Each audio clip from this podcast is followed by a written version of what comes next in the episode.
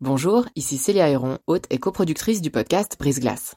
Avant de vous laisser plonger dans votre nouvel épisode, je voulais vous parler de Y'a m'expliquer, une toute nouvelle série audio du temps dédiée aux intelligences artificielles. Deux fois par mois, dans Y'a m'expliquer, Grégoire Barbet tentera de démystifier les enjeux posés par ces IA et reviendra sur les principales actualités qui les concernent. Côté podcast, vous pourrez aussi découvrir Sous la coupole, notre podcast d'actualité politique, et bien d'autres encore sur la page letemps.ch slash podcast.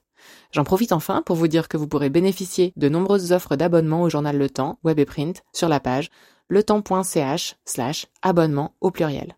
Bonne écoute Le moment où j'ai vraiment réalisé que je sentais pas, c'était ma première vraie douche avec l'eau qui me coulait dessus. Et je me rappelle que l'infirmière, elle me douche et je vois l'eau chaude qui ruisselle sur le reste de mon corps et je le sens pas. Et là, je me dis, ah ouais, merde, il y a un problème. Ça, je me rappelle, ça m'a marqué vraiment. Bienvenue dans la saison 3 de Brise Glace, un podcast du temps qui s'intéresse à tout ce qu'on n'ose ni dire ni demander aux gens qui nous entourent. Un soir, Lucas, un jeune homme sportif et bien dans sa peau, va chercher du pain à la boulangerie en moto. L'instant d'après, il est à terre, puis au chuve, puis dans le coma. À son réveil, on lui annonce qu'il restera en fauteuil. Il est paraplégique. Au micro de Brise-Glace, il raconte le deuil de sa vie passée, la colère qui naît de la pitié dans le regard des autres, et l'élan que peut inspirer une nouvelle vie. Alors, euh, je m'appelle Luca, j'ai 28 ans, bientôt 29. Euh, j'ai grandi à Lausanne. J'ai fait un apprentissage de paysagiste que j'ai fini en 2011. Euh, j'étais aussi un sportif. Je faisais du vélo trial. J'étais dans l'équipe suisse de vélo. J'ai fait champion suisse aussi en 2009. Enfin voilà, j'ai toujours été très sportif. Et après, j'ai fait l'armée. Et après l'armée, bah, j'ai eu un accident de, de moto en 2012. Et est-ce que vous pouvez nous parler un petit peu de votre vie avant l'accident? Bah, À 14 ans, j'ai commencé euh, le vélo trial. Donc j'ai toujours aimé tout ce qui était un peu sur les roues. Enfin voilà, toujours été en vélo. J'y repensais il y a quelques temps. Je me disais, en fait, je crois que d'être en fauteuil roulant, pour moi, euh, j'ai réussi à surmonter ça parce que j'ai toujours préféré rouler que marcher. J'ai toujours été en roller, j'ai toujours été en vélo depuis tout petit. Et puis alors là, à 14 ans, j'ai commencé ce sport, le vélo trial, vraiment à fond. Et j'ai très vite été pris dans l'équipe suisse, euh, etc. Donc j'étais vraiment, on va dire, entre 14 et 18 ans, je vivais pour le vélo trial. quoi. C'était H24, entraînement 14 heures par semaine. Je rentrais de l'école, je faisais mon vélo et après, je faisais les cours. C'était un peu comme ça. Et pour ceux qui connaissent pas exactement, c'est quoi comme discipline le vélo trial? En fait, c'est un vélo qui est un peu spécial, il n'a pas de selle. On est tout le temps en équilibre et en fait, le but, c'est pas de mettre le pied à terre, de franchir des obstacles sans céder des pieds, vraiment que sur les roues et avec des sauts, avec l'équilibre. Ouais, c'est vraiment impressionnant comme sport. Puis voilà, j'ai très vite commencé à gagner des médailles. Je me suis vraiment mis à fond jusqu'à mes 18 ans là-dedans. Et à 18 ans, en même temps, j'étais paysagiste. Donc euh, là, j'ai dû un peu diminuer mes, mes entraînements. Je passais plus qu'à 8-9 heures par semaine à la place de 14 heures. Mais avec le travail à côté, c'était quand même chaud. Donc j'ai réussi à me qualifier pour euh, les championnats du monde. J'étais junior à l'époque, moins de 18. Euh, je suis allé jusqu'en Australie, à Canberra, euh, pour représenter la Suisse. J'avais fait 12e mondial. Et après, cette même année-là, j'ai gagné la Suisse Coupe, troisième du championnat suisse. C'était ma meilleure année, puis je me suis arrêté sur ça parce que après j'avais les examens et en fait je m'étais tellement focalisé sur le sport que bah, j'arrivais à 18 ans, la fête, les amis qui sortent et moi toujours je disais non je peux pas sortir, je dois m'entraîner, non demain j'ai une compétition, ça venait un peu pesant donc j'ai vraiment fait de 14 à 18 puis après à 18 ans j'ai profité un peu euh, la vie de sortir, faire la fête, enfin voilà ça m'a fait du bien. Puis quand j'y repense j'ai bien fait de le faire parce que deux ans après j'ai eu mon accident. J'ai fini l'armée et j'ai eu l'accident deux semaines après donc ouais je faisais pas depuis longtemps la moto en fait. C'était nouveau d'en piloter une, mais j'ai grandi, on va dire, en ayant un père qui aimait beaucoup la moto. On a fait beaucoup de motos ensemble. Moi, j'étais passager. On a fait le tour de la France ensemble euh, quand j'avais 12 ans. Lui, là, c'est un, énorme motard. Il a été jusqu'en Turquie, depuis la Suisse en moto, jusqu'en Sicile avec ma mère derrière à l'époque. Donc, c'était vraiment des. On a toujours aimé la moto dans la famille. Et voilà, j'ai toujours voulu en faire. Donc, je l'ai eu, je pense, plus ou moins eu 9 mois avant mon accident. Qu'est-ce qui s'est passé euh, le jour de l'accident? Bah, en fait, j'étais avec euh, à l'époque ma copine, qui est, mon ex maintenant. On avait été se promener au bord du lac et voilà, une très jolie après-midi. Et on est repassé chez moi chercher mes affaires pour aller chez elle. On était censé rester cinq minutes et rentrer euh, chez elle. Et en fait, euh, À ce moment-là, mon frère, il descend dans ma chambre pour prendre les clés de ma moto. Puis il me dit, ah, je dois aller acheter du pain pour la fondue, en, mais je voulais essayer ta moto. Puis je dis, ah bah attends, je t'accompagne, euh, tu l'essaieras une autre fois. Mais c'était juste pour faire un petit tour vite fait, comme ça, avec mon frangin. Donc euh, j'ai pris ma moto. Et là, dans le rond-point de la Maladière, j'ai la poignée de gaz, en fait, qui est restée bloquée au maximum. En deux secondes, j'ai perdu le contrôle. Et d'un coup, j'ai commencé à accélérer, puis je m'arrêtais pas. Je passé de 50 à 8 ans tout 100 à l'heure en deux secondes. Puis le temps que je réalise que les gaz soient bloqués, c'était trop tard. Je suis tombé. En fait, a mon pied qui est resté croché sous la moto. Et en fait, elle m'a traîné sur environ 150 mètres. J'ai fini ma course dans un mur euh, d'un artisan de pierre tombale. J'ai pas tapé fort, c'était vraiment en fin de course, mais il a suffi que je tape au bon endroit pour euh, que ça me brise la colonne vertébrale. Je peux pas dire que je me rappelle, mais j'ai eu un flashback euh, plusieurs années plus tard où j'ai l'image de à travers un casque en fait et je vois en étant par terre et avec un sentiment qu'il y a un truc grave qui est arrivé et mon frère qui me tient la main ou qui est vers moi puis qui me parle et moi je lui dis oh, je sens plus mes jambes je sens plus mes jambes. Donc ils m'ont transféré amené au CHUV en ambulance bah, aux urgences évidemment euh, aux soins euh, vraiment graves. Et puis en fait là ils ont réalisé euh, en me faisant les scanners ou l'IRM que j'avais une hémorragie interne. En fait les côtes elles m'ont perforé le poumon droite bah, j'étais vraiment dans un état très critique L'accident arrivait à 19h et je crois que c'était vers minuit que j'étais toujours pas stable. Ils étaient toujours en train de me perdre. Ils ont même accepté que mes parents et mon frère rentrent euh, dans le bloc pour me dire au revoir. Quel est le premier souvenir que vous avez eu euh, après avoir repris connaissance? Oh bah, Après avoir repris connaissance, ça a pris un mois. J'ai fait un mois de coma artificiel. J'ai déjà des souvenirs dans le coma artificiel euh, parce que je me réveillais puis me rendormais parce que j'étais trop faible pour. Euh, déjà, ils m'ont stabilisé pour les poumons, etc. Après, il fallait m'opérer la colonne vertébrale et c'était pas sûr que je survive à ça. C'était une opération de 8 heures de temps. donc, ça, ça a déjà. Enfin, il y, a eu, un mois, un petit mois entre euh, mon accident et que je me réveillais vraiment. Mais durant le coma artificiel, j'ai énormément fait de rêves très bizarres, très glauques, très noirs, très tout le temps en lien avec la mort. Un mois de cauchemar, en fait. J'ai vu la faucheuse, euh, j'étais dans un train qui allait à la morgue. Euh, j'ai eu un moment où. Les gens qui disent qu'ils ont vu la lumière, moi, c'était un ascenseur. Il y avait des gens que je connaissais qui étaient morts en bas et les gens qui étaient vivants en haut. Puis l'ascenseur, il jouait à monter, redescendre, puis il se bloquait. Puis à un moment, il est monté, puis quelqu'un qui a forcé la porte et qui m'a pris le bras pour, euh, pour sortir chez les vivants. Donc, ouais, il y a eu vraiment que des rêves bizarres. ouais. Donc, euh, j'ai pas vraiment d'autres souvenirs, des souvenirs auditifs un peu. Par exemple, si j'entends des bip bip bip de machines de euh, réanimation, j'en sais rien, j'ai tout de suite des palpitations. Mon corps, il se rappelle, j'ai l'impression. Ou bien mon frère qui me mettait la musique euh, pour me relaxer. Les sons qu'il y avait dans cette playlist-là, si je les écoute, mon cœur, il commence à battre plus fort et ça commence à me rappeler vraiment le sentiment que j'avais à ce moment. Ça me replonge vraiment dans le coma, donc j'évite de les écouter, ça parce que c'est un sentiment bizarre quand même. Et en sortant du coma artificiel, vous vous souvenez de quoi? Alors, euh, ils m'ont transféré d'abord au centre paraplégique suisse à Notre-Ville, proche de Lucerne. Donc le réveil au centre, c'était très bizarre et très dur déjà. Je suis arrivé là, euh, ça parlait en suisse allemand. Je me dis mais je suis où? Euh, Je pensais avoir dormi deux jours moi.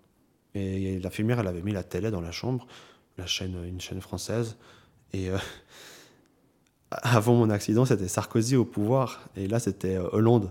Puis je me suis rappelé qu'il y avait au moins encore un mois avant les élections. Je revenais pas. J'ai dormi 20 euh, jours, presque un mois. Puis après, j'ai demandé. Puis enfin, ouais, on m'a dit que oui. Mais j'étais intubé, donc je pouvais pas parler. Donc c'était soit par écrit ou avec des gestes. C'est vraiment très flou comme moment, parce que j'étais encore shooté à la morphine, mais je comprenais pas ce qui s'était passé. Et puis les deux premières semaines, là, c'était avant que je commence la rééducation. C'était encore en soins intensifs. Donc euh, je passais ma journée à attendre, à regarder la télé, à avoir des visites un peu.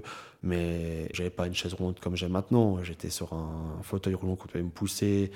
Euh, ils apprenaient à me mettre assis pour que la circulation du sang. Euh, au début, je tombais dans les pommes si on me mettait assis. Enfin, vraiment petit à petit. Mais il y avait, je me rappelle, 30 minutes de physio où elle venait me faire bouger pour mon épaule qui s'était luxée. Bah, j'attendais ça avec impatience. C'était le seul truc de la journée. Euh, sinon, je passais le reste de la journée dans le lit à, attendre, on va dire. Ouais, c'était vraiment un moment difficile, ça. C'est très dur à me rappeler. Des fois, j'essaie d'y penser, mais je me dis, mais je me rappelle pas trop qu'on m'a dit que j'étais paraplégique. Pour moi, la paraplégie, c'était flou. Je savais pas trop ce que c'était. On réalise pas qu'on n'a plus la sensibilité aussi au début. Et j'ai plus la sensibilité dans mes jambes, même bien plus haut. Je suis paralysé au niveau de la dorsale numéro 5, donc ça fait vraiment une grande partie du corps qui a plus de sensibilité et qui est paralysé. Mais au début, c'est dur à réaliser. Vraiment. Euh, je me touchais les jambes, sauf que moi, j'ai la, hum, la sensibilité dans les mains. Donc tu sens quand même quelque chose, mais t'arrives pas à savoir si tu sens pas vraiment. Puis en fait, c'est comme si tu touchais la jambe de quelqu'un d'autre maintenant quand j'y pense. Mais avant tout ça, c'était un peu, je savais pas. Et eux-mêmes, ils se prononçaient pas trop. Mais le moment où j'ai vraiment réalisé que je sentais pas, c'était à ma première vraie douche avec l'eau qui me coulait dessus. Et je me rappelle que l'infirmière, elle me douche et je vois l'eau chaude qui ruisselle sur le reste de mon corps et je sens pas. Et là, je me dis, ah ouais, merde, il y a un problème. Ça, je me rappelle, ça m'a marqué vraiment. Puis après, bah, ils m'ont transféré dans le centre de rééducation. Et là, j'étais dans, une chambre euh, qui faisait beaucoup moins hôpital. Moi, je me rappelle que je demandais au médecin, mais c'est quand je vais remarcher? C'est quand si? Enfin, ils disaient euh, qu'ils ne pouvaient pas savoir pour le moment. Ce qui est vrai, parce qu'ils attendent plus ou moins trois mois pour dire le verdict. Vraiment, tu pourras pas remarcher. Parce que tu as des paraplégies incomplètes, paraplégies complètes. Pour expliquer euh, aux gens, on va prendre les écouteurs de musique d'un casque ou un câble, et puis quand on doit torsader pour que le son vienne, quand il vienne vieux, des fois il y a des sons, il y a un écouteur qui marche pas, et si on tourne par exemple le câble, ça marche. Ça, c'est comme une paraplégie incomplète. Ça veut dire qu'avec le temps et de la rééducation, ça peut revenir, peut-être pas à 100%, mais on va pouvoir réussir à se tenir debout, on va réussir à sentir un peu. Et paraplégie complète, c'est comme si on prend un ciseau puis on coupe le câble des écouteurs. Là, il n'y a plus rien qui passe. Et moi, c'est ce que j'ai, j'ai une paraplégie complète ma moelle épinière est totalement sectionnée. Mais ils ont quand même attendu trois mois pour vraiment être sûr. Alors là, c'est un énorme choc sur le moment. Euh. On me l'avait pas dit, donc j'avais encore des petits espoirs. Puis là, ils me disent ça, puis bah, c'est une énorme claque. Mais j'avais besoin de l'entendre. Parce qu'une fois qu'ils m'ont dit ça, moi, je suis quelqu'un de bâton, je veux dire. Euh, puis esprit sportif, le sport m'a beaucoup aidé là-dedans. Et je me suis dit, bon, maintenant, Lucas, tu es en rééducation. Euh, maintenant, tu es là pour apprendre à vivre en fauteuil roulant en étant euh, autonome le plus vite possible.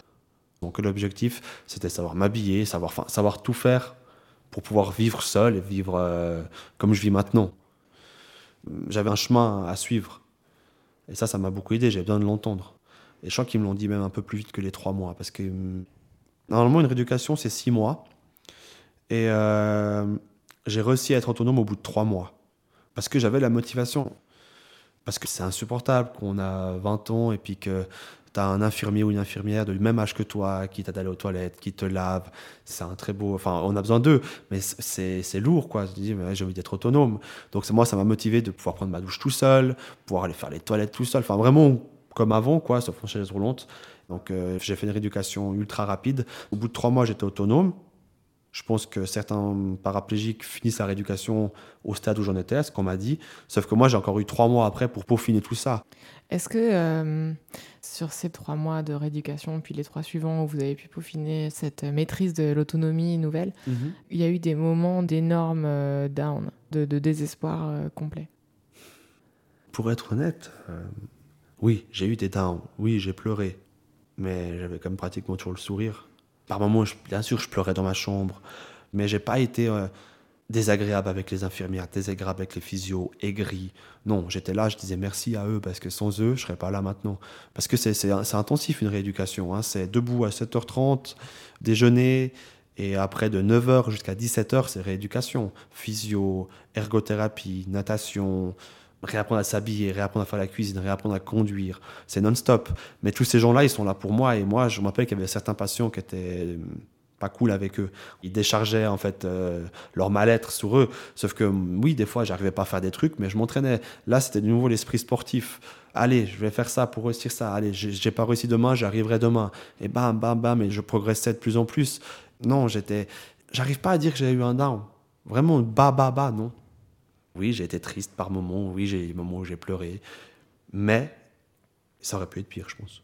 Vous vous souvenez d'une petite joie ou d'une sorte de petite victoire euh, liée à quelque chose en particulier? Première fois, je me suis habillé tout seul. J'étais trop heureux, quoi.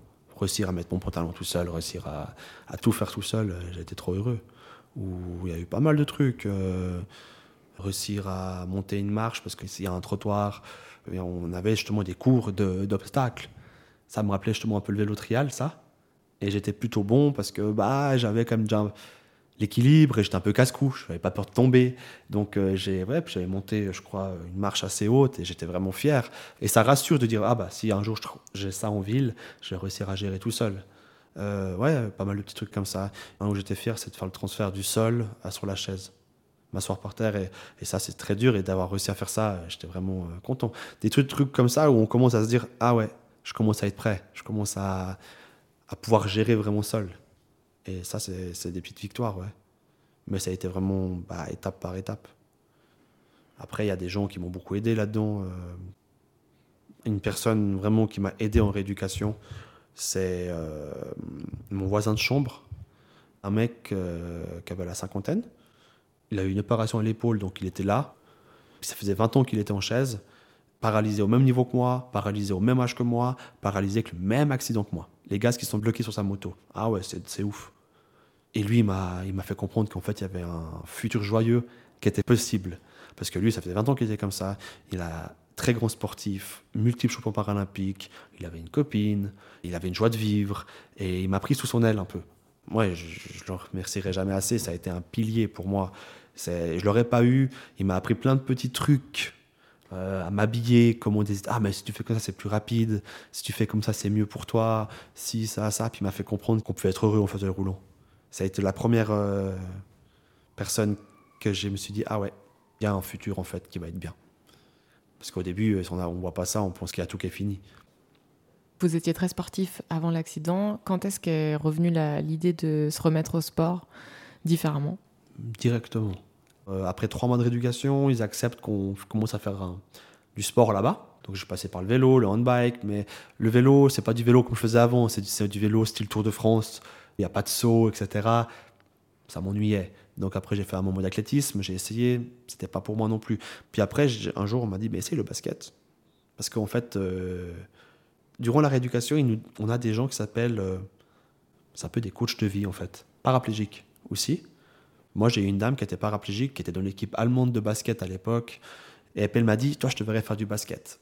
Puis ah, tu crois? Elle me fait, oui, viens, je vais t'amener au premier entraînement pour apprendre, démonstration. J'ai trop aimé tout de suite, en fait. Bah, du coup, au bout de deux ans, j'étais dans l'équipe suisse. Alors au début, comme joueur, euh, je n'avais pas beaucoup de minutes de jeu, mais maintenant je suis titulaire et je suis un des piliers de l'équipe suisse. Donc euh, ça, c'est une petite fierté que j'aime. Enfin, ça, montre que j'ai réussi vraiment à, surmonter cette épreuve. Puis il y a un truc par rapport au sport ouais, qui est important à dire. La première fois, je me suis senti bien sur une chaise roulante c'est la première fois où j'ai posé mes fesses sur un fauteuil rond de basket. Parce que j'ai eu cette sensation de celle-là, la chaise roulante de ville, c'était la chaise pour me déplacer, car j'étais handicapé. J'avais pas de plaisir à m'asseoir dessus. Mais la fois où je me suis assis dans cette chaise de basket, c'était comme si je prenais mon vélo à l'époque pour aller me dépenser. C'était plus un truc pour se déplacer parce que tu es handicapé. Non, c'est un truc qui est fun pour faire le fou et puis aller vite et puis euh, tomber avec parce que tu attaché. Enfin, c'était euh, comme si je montais sur mon vélo de trial à l'époque. Donc c'était la première fois où j'ai ressenti ça. Et alors après, je suis totalement venu accro au basket parce que je me sentais tellement bien quand j'y jouais. Alors maintenant, c'est clair que ma chaise tous les jours, c'est ma pote. Je veux dire, elle est tout le temps avec moi. Donc c'est un peu Luc et Luc et puis Jolly Jumper, le, cheval. Je veux dire, on est toujours ensemble. Enfin voilà, elle fait partie de moi, je veux dire. Hein. Voilà.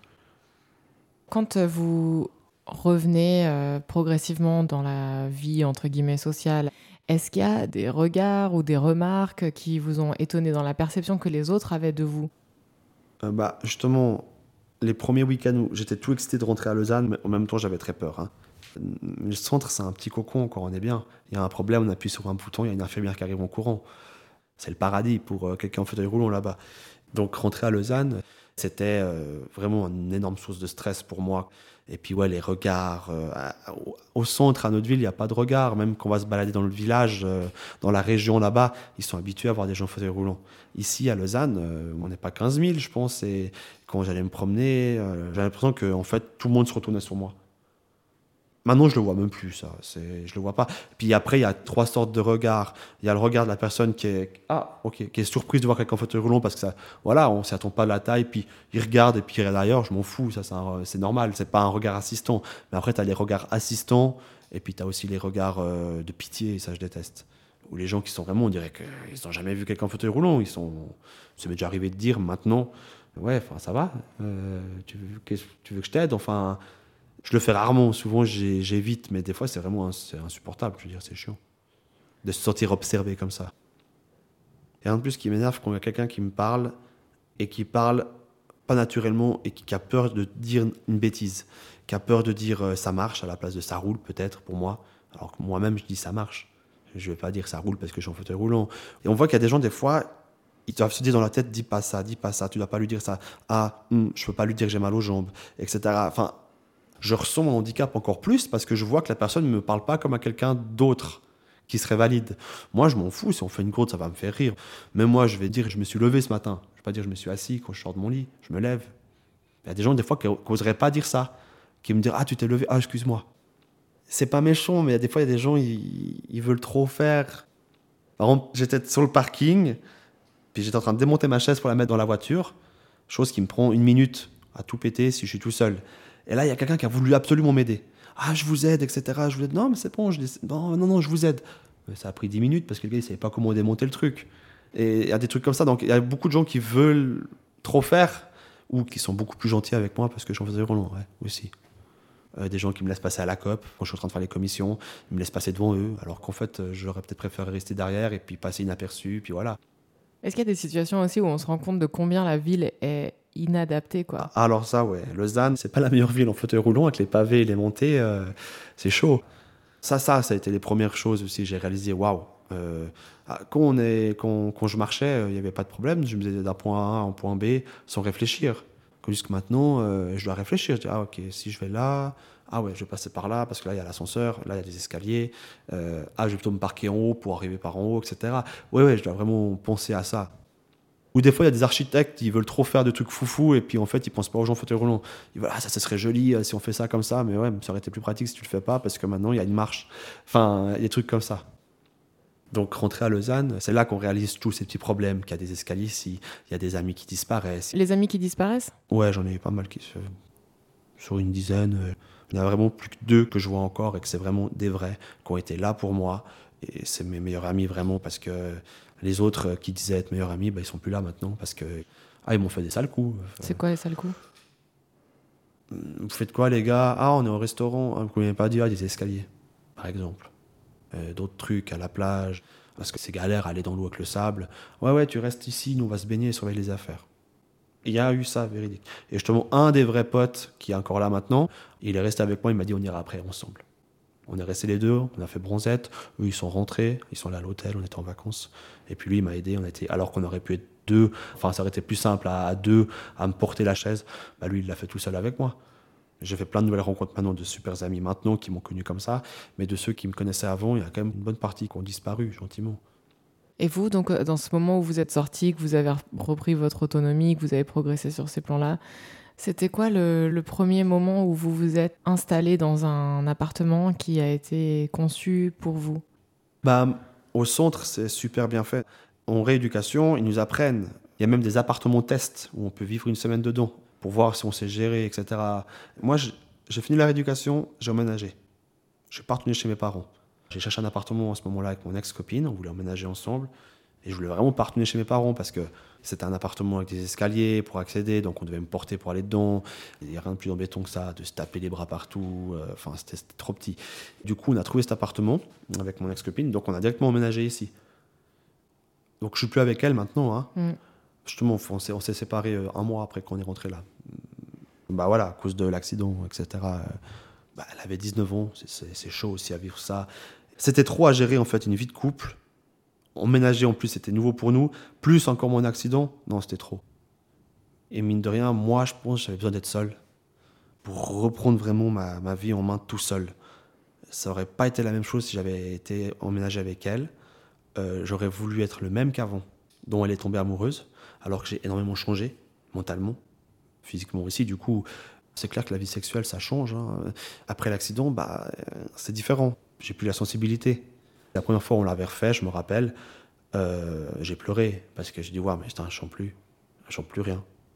Et, puis, en fait, avec le temps, bah, avec elle, on- ouais, je sais pas, il n'y a pas eu que ça, je pense, mais ça lui a fait peur, le tout, de se dire, aime quelqu'un en fauteuil roulant. Il y a eu des commentaires, aussi des gens qui l'ont dit, t'es jeune, euh, ça va gâcher ta vie un peu. Il y a eu des trucs comme ça qui lui avaient monté la tête un peu, ouais, tu devrais le quitter, t'es jeune, etc. Blablabla. Et vous, donc, euh, dans ce moment où vous êtes seul, est-ce que vous vous êtes demandé si ça vaudrait la peine à nouveau d'être en couple après? Bah, après, je, je suis resté seul un moment. Il fallait reprendre confiance en moi. Bien sûr, fallait- ouais. Déjà, accepter mon accident. À ce moment-là, j'ai pas encore vraiment accepté. Mais j'étais pas non plus en dépression, mais j'étais pas heureux. Mais je le disais pas aux gens. Et un jour, je me suis réveillé, j'ai eu un déclic, je me suis dit, mais mec, tu peux pas continuer comme ça. Est-ce que je peux revenir en arrière? Non, je peux pas. Est-ce que j'aurais envie de mourir demain et de me suicider? Je me suis dit, non, j'ai pas envie de ça. Je suis sûr qu'il y a plein de trucs à faire, même au fauteuil roulant. Bah, je me suis dit, bah, après ça, bah, alors continue à vivre euh, comme ça et accepte-toi comme tu es sans penser à ça aurait été mieux euh, sur le fauteuil. Et puis quand j'ai eu ce déclic de vivre à fond comme ça, euh, ma vie elle a commencé à devenir de nouveau toute bien, vraiment cool, à kiffer ce que je fais sans avoir toujours un arrière-goût amer. Ça, j'ai réalisé ça, je pense, euh, plus ou moins un an après mon accident, donc six mois après ma rééducation. Et après, bah là, j'ai recommencé à. J'ai eu des histoires avec d'autres filles. J'ai même eu une histoire avec une fille qui est une physio du centre. C'était extra parce que elle, elle connaissait la paraplégie, puis elle était intéressée aussi à m'aider à, à comprendre comment on peut faire d'autres positions, d'autres trucs, etc. Commencer à connaître euh, d'autres sensibilités, d'autres. euh, Ouais, j'ai réalisé que le sexe, c'était pas combat. Le sexe, c'est beaucoup dans la tête. Et une fois qu'on a compris ça, c'est encore mieux. Parce que si on arrive avec la personne, il y a une bonne fusion, s'il y a une bonne alchimie, on oublie même qu'on ne sent pas en bas, en fait. Et être focalisé aussi beaucoup plus, c'est ce qu'on m'a dit, sur le plaisir de la fille. Parce que vu que j'ai moins à penser à moi, bah ouais, c'est plutôt bien pour la fille, à ce que j'ai compris. Et puis son orgasme, c'est aussi un peu le mien. Je sais pas comment dire, c'est un peu bizarre, mais. Et puis j'ai réalisé que, en fait, l'homme, un orgasme pour lui, c'est éjaculer. Voilà, ça c'est l'orgasme. Mais les femmes, elles peuvent avoir d'orgasme avec différentes parties du corps et pas forcément euh, que en bas. C'est juste un orgasme différent, mais il faut comprendre ça. J'avais une discussion avec un de mes collègues qui est aussi paraplégique, puis on a réalisé ça plus ou moins en même temps. Mais il m'a quand même fallu 7 ans pour me dire, mais mec, tu peux avoir un orgasme comme ça peut-être. C'est une autre vision, c'est une autre sorte de sexualité, mais c'est pas plus mal. Vous êtes sur Tinder? Oui. Ça se passe comment? J'ai réalisé que hum, ma première photo, c'est une photo de moi, on voit pas la chaise. Et la deuxième, c'est moi en fauteuil roulant. Parce que si je mets la première en fauteuil roulant, les gens ils prennent peur, ils regardent même pas si je leur plais, puis ils- vont mettre non. J'ai fait des tests avec des potes qui sont aussi en fauteuil roulant, on a eu la même euh, statistique. Et euh, comme je dis, si je mets l'inverse, elle va se dire ah si je lui plais, ah il est mignon. Elle va sweeper voir l'autre photo, il est mignon mais il est en fauteuil roulant. Ça veut dire ça peut aller ensemble. Donc euh, moi j'ai des photos de moi, euh, ouais la plupart en fauteuil roulant quand je fais du sport. euh, on me pose souvent cette question, hein, mais tu le dis, bah, je vais pas débarquer au rendez-vous en fauteuil roulant alors que je n'ai pas dit que j'étais en fauteuil roulant, ce serait super malhonnête. Moi, je le prendrais mal, perso. Enfin, c'est comme si une fille me met une photo d'elle et puis c'est pas la même qui vient. Je m'accepte, quoi. Donc, s'il y a des filles qui me demandent qu'est-ce qui m'est arrivé, bah, je leur explique et puis après, voilà. Et puis, j'aimerais réussir à faire bouger des choses par rapport à l'handicap, à la vision, etc. Ça, c'est vraiment un truc que, que j'aimerais réussir et je pense que je peux être une des personnes qui peut réussir à faire euh, ce mouvement et euh, enfin que ça change, change un peu ça parce que bah, par rapport à tout ce qui est relations, etc., euh, des fois, on... Par exemple, quand j'étais en couple, j'ai récemment été deux ans et demi en couple, et quand je disais ça à quelqu'un, souvent aux hommes, ils me disaient Ah, montre-moi une photo de ta copine, etc. Je leur montre une photo. Ah, elle est jolie. euh, Ils sont surpris qu'elle est jolie déjà. Puis, ah, mais elle est pas en fauteuil roulant, en fait. Euh, pourquoi? Parce que je suis en fauteuil roulant, je dois être en couple avec une personne en fauteuil roulant c'est comme si j'avais pas le droit ou c'est pas qui voudrait de moi en fait. Et j'ai une histoire qui m'a énervé encore plus avec mon ex-copine. Elle habitait en Suisse allemande, un petit bled à côté de Harau, puis il y avait une fête de village, etc. Donc ils se connaissent un peu tous les jeunes là-bas. Et puis il y a deux mecs qui viennent vers elle. Je vais dire clairement ce qu'ils ont dit. Bon, ils ont dit en suisse allemand, mais je vais traduire. Ils arrivent vers elle, ils font euh, Ouais, euh, Ça va, j'ai vu que tu étais en couple avec un mec en fauteuil roulant, euh, mais, mais ça va? Elle répond Bah oui, ça va. Bah ouais, mais, il peut pas baiser. Il accepte que tu ailles voir ailleurs, etc. Euh, tu es avec lui juste par amour, mais le reste. Lui, ce qu'il voulait, c'est qu'elle dise non, puis bien, bah, je, te, je te soulage, viens, on va coucher ensemble. je pense qu'il pensait qu'elle était en manque parce qu'elle était avec moi et qu'elle n'était pas comblée. Et ça, mais ça, ça m'énerve. Comment ils peuvent penser ça, quoi? Enfin, c'est ultra mal poli aussi. Donc euh, ouais, ça c'est un truc qui me rend fou, cette vision comme ça que soit euh, parce qu'on est en fauteuil roulant, on n'a pas de vie sexuelle et on est en fauteuil roulant, on peut pas avoir une copine, ça ça m'énerve. Professionnellement, donc vous étiez paysagiste au moment de l'accident, euh, vous en êtes où? Alors, euh, j'étais paysagiste avec CFC, paysagiste et lagueur dans les arbres, euh, comme ça, la liberté, la nature, bah là, ça c'est clair, en fait, je peux pas le faire. Donc maintenant, je suis euh, en reformation professionnelle de designer industriel. C'est trop bien. Maintenant, je préfère presque ce métier que paysagiste. Je suis dans un bureau, mais je crée quelque chose que je peux aller voir à l'atelier. Ça, j'aime beaucoup. Donc maintenant, je suis vraiment comblé niveau travail. Mais avant, c'était un gros problème où j'étais. C'était un des seuls trucs que j'avais pas encore accepté. Je me dis, mais hmm, je trouve pas de travail qui me plaît à cause que je suis en fauteuil. Maintenant, c'est bon. Je vais être honnête, je n'aimerais pas revenir dans ma vie d'avant. Je kiffe tellement ma vie maintenant, en fait. Oui, c'est horrible ce qui est arrivé. C'est sur le moment, mais maintenant, tout ce que j'ai réalisé et la personne que je suis devenue, je suis devenu une personne meilleure, je trouve, maintenant. Enfin, et je suis beaucoup mieux dans ma peau. Avant, j'étais un peu timide, pas confiance en moi. Je n'aimerais pas récupérer la vie que j'avais avant. Oui, il a fallu accepter, ça a été un gros chamboulement, mais voilà, c'est comme ça.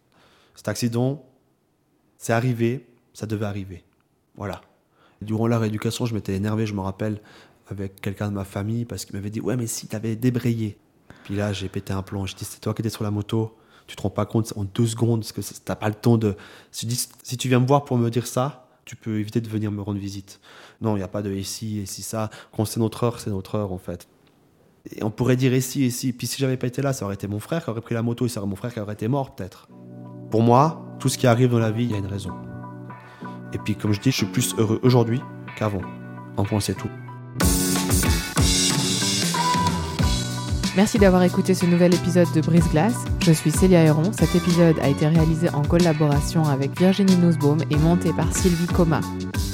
Pour découvrir tous les autres, rendez-vous sur la page letemps.ch slash podcast ou sur vos applications d'écoute. À dans 15 jours